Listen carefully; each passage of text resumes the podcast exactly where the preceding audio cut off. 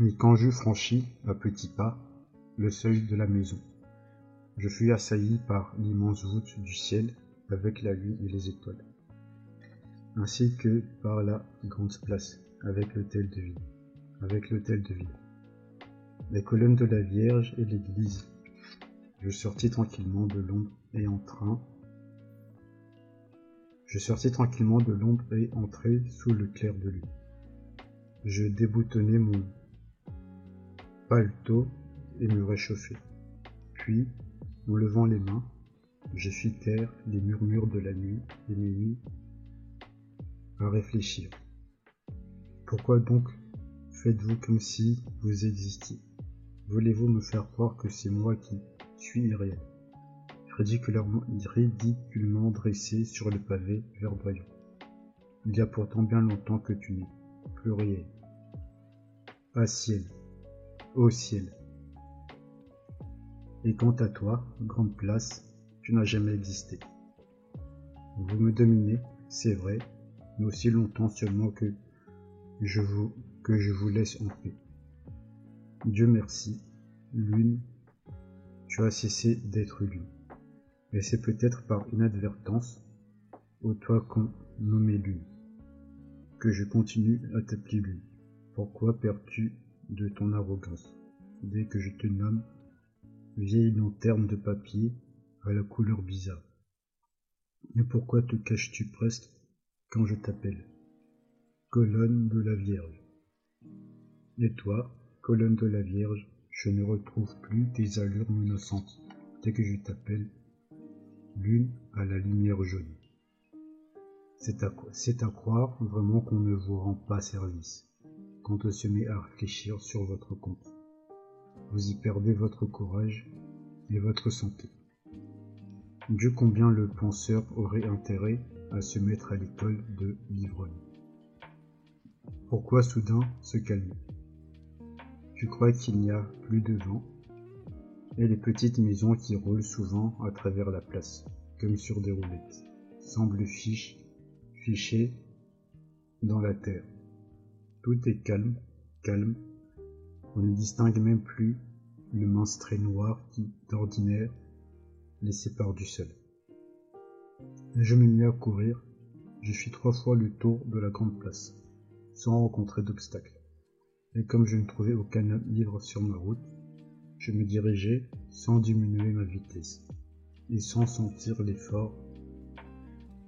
Du côté de la rue, Charles, mon ombre, parfois plus petite que moi, courait à côté de moi sur le mur, comme dans un chemin creux entre la muraille et la chaussée.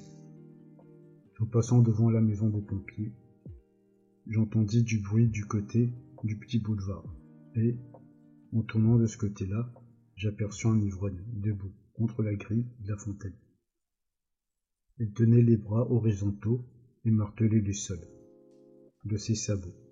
Je m'arrêtai d'abord pour reprendre haleine, puis je me dirigeai vers lui, enlevai mon haut de forme et me présentai à lui.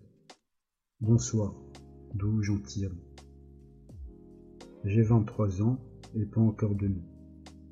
Mais vous, vous avez sans nul doute des noms étonnants autant que mélodieux.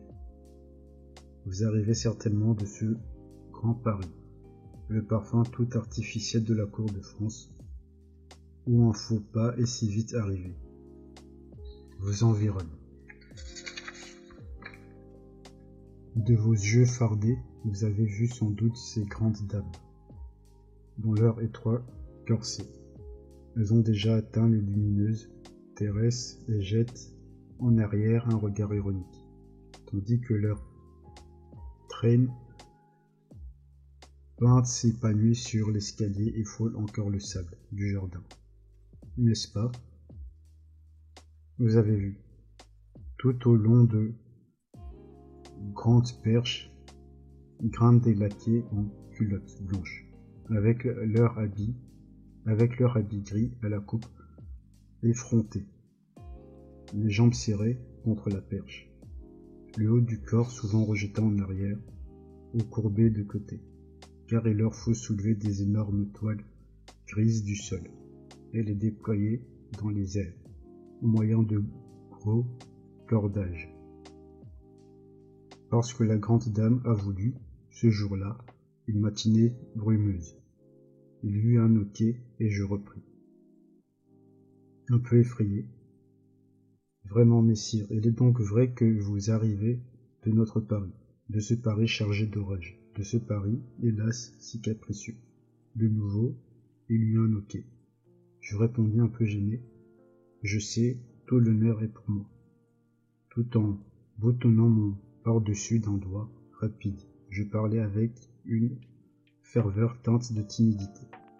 Je sais bien que vous me jugez indigne d'une réponse, mais ce serait me contenir à toute une vie de larmes que de ne pas vous questionner aujourd'hui.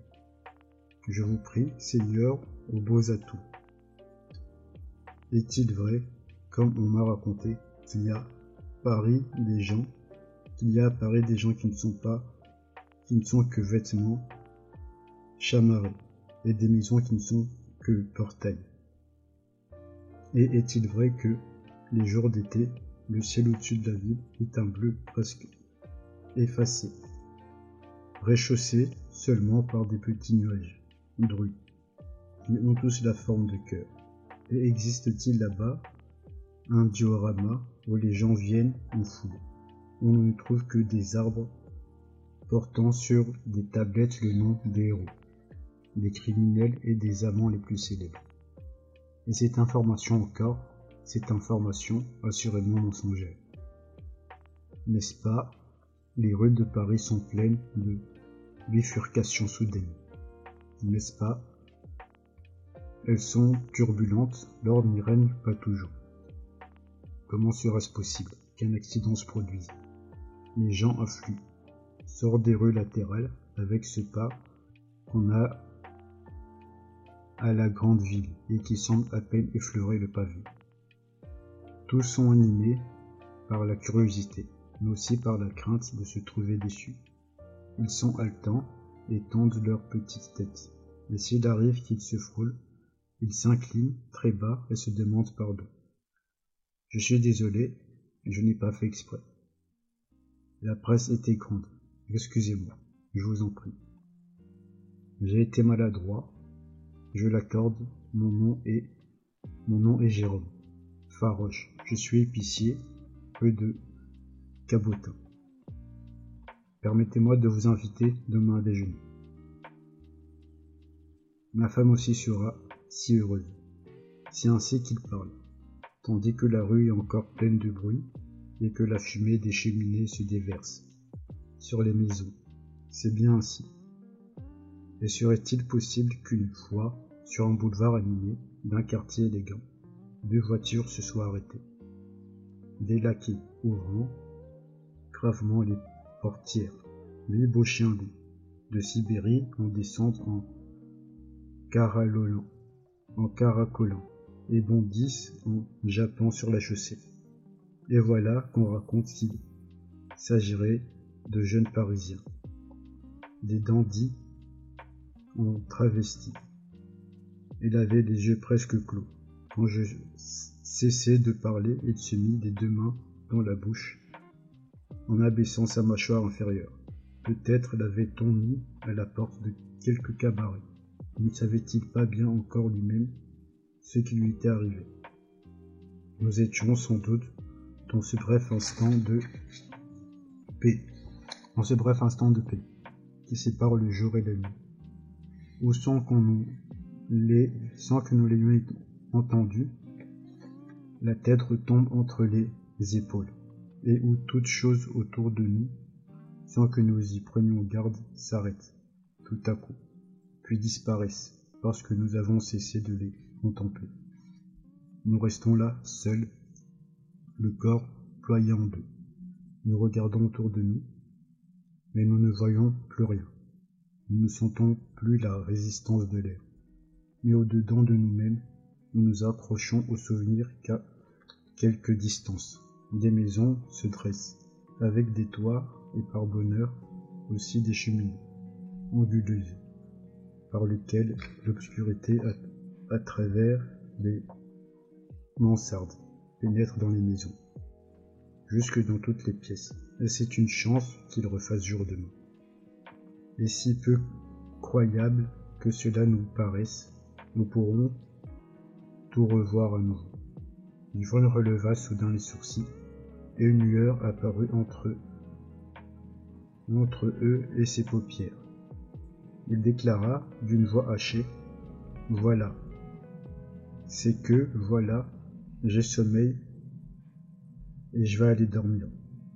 J'ai un beau-frère sur la place Wenceslas. C'est là que je vais, parce que c'est là que j'habite, parce que c'est là que j'ai mon lit. Alors je vais m'en aller. J'ai seulement oublié comment il s'appelle et où il habite. Je crois bien que j'ai oublié. Mais ça ne fait rien, lorsque je ne suis pas bien sûr d'avoir un beau-frère. Mais maintenant, je m'en vais. Croyez-vous que je vais le trouver? Je répondis, je répondis sans hésiter, certainement. Mais certainement, mais vous venez de l'étranger et voilà que vos laquais sont par hasard absents. Souffrez que je vous conduise. Il ne répondit pas. Je lui tendis mon bras pour qu'il y prenne aussi.